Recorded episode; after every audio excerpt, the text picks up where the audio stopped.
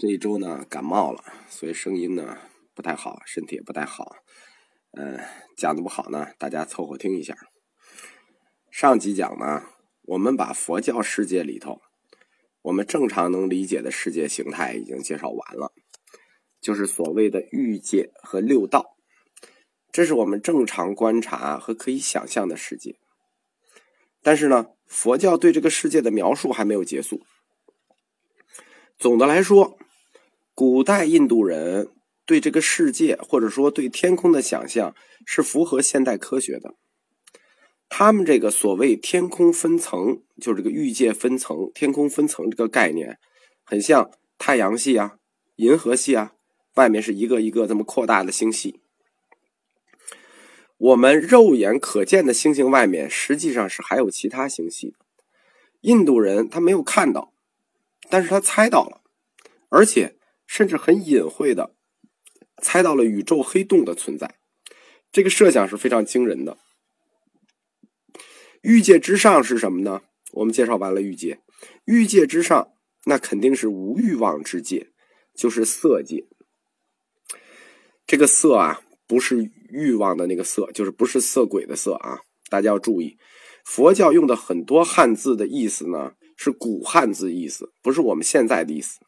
就是这不是色鬼的色界，而是物质的那个色界。虽然不能百分之百用物质这个现代词代替色，但是大概可以这么理解。因为无欲望之后还剩什么呢？那只剩物质，只剩色，所以叫色界。欲界诸天的共性是有欲望，色界诸天的共性是无欲望，无淫欲也无食欲。就是禁断了两个欲界的根本欲。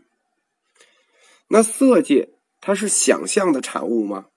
是自己编出来的吗？不是的。色界它是逻辑推导出来的，就是我们说印度人没看到，但他们猜测到，就是他们逻辑推导出来了。因为所谓界这个概念，它是由因果构成的一个词。就什么是界？它是由因果构成的，因果构成的领域。欲望的人，他就会构成欲望的界，因为欲望是因，所以这个因达到的果就是欲望的界。欲望是精神的啊，界呈现出了样子是物质的，因果是这么连接的。那么修行到了断欲，断绝了欲望的这个因，那总得有一个对应的果吧？你不能断了这个欲之后还在欲界里。所以，这个对应的果就是色界。当然了，如果你的修行层次更高，就会有一个更高级的界来作为你的果，那就是无色界。用专业的话说呢，就是你修行了无四有色定，就是我们常说的四禅定。四有色定到了 OK 的地步呢，你就会去色界。你修行四无色定也到 OK 的地步呢，你就去无色界。这个四有色定就是我们常说的这个四禅，再加上这四无色定，就是所谓的八定，这就是那个四禅八定。所以说呢，色界和无色界，它跟普通人没有关系，它只跟修行者有关系，或者说这两个界它只为修行者存在。对于普通人来说，就对于我们来说，它不是不存在，是我们认识不到。色界和无色界，它从本质上说。它不属于佛教世界，或者说佛教给我们平凡人世界所描绘的基本地图，它属于扩展地图。那么色界是怎么构成的呢？色界是由两部分构成的，叫气与有情。什么是气？气就是无思维能力的物质，比如楼宇宫殿。那怎么还会有有情呢？不是无欲望了吗？有情那不就有欲望了吗？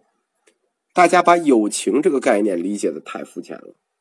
没欲望不是指你没感情，很多高级的感情恰恰是没有欲望，比如慈悲。那么，气与友情构成的色界，它的分层是非常细的，因为这个色界诸天分层分成什么呢？分成四大层、二十二小层，就是所谓。色界的诸天有四个大层，非常好记，一二三四排叫一禅天、二禅天、三禅天、四禅天。这个一禅天呢，也叫初禅天，或者叫初净律天。那二禅天呢，也叫第二净律天。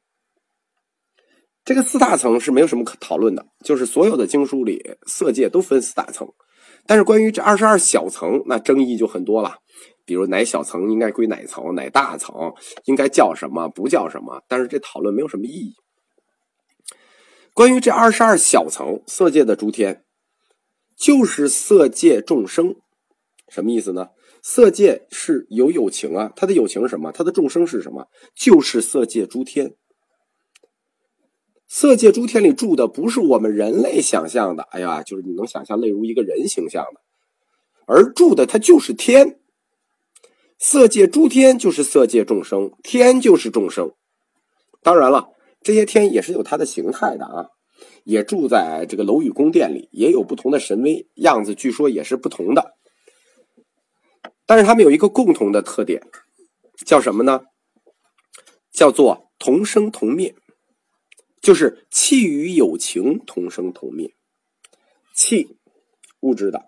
呃，就是无思维能力的有情众生，有思维能力的，他们共生，这是指什么呢？叫做主体客体具有同一性，就是色界的诸天，主体客体同一，既是物质又是精神。那么住在这个天的有情，就是色界诸天和他所住的环境宫殿，那就同生共灭了。色界为什么会具有这个特点？而他们跟欲界的区别又是什么呢？下一讲我们就仔细展开色界诸天。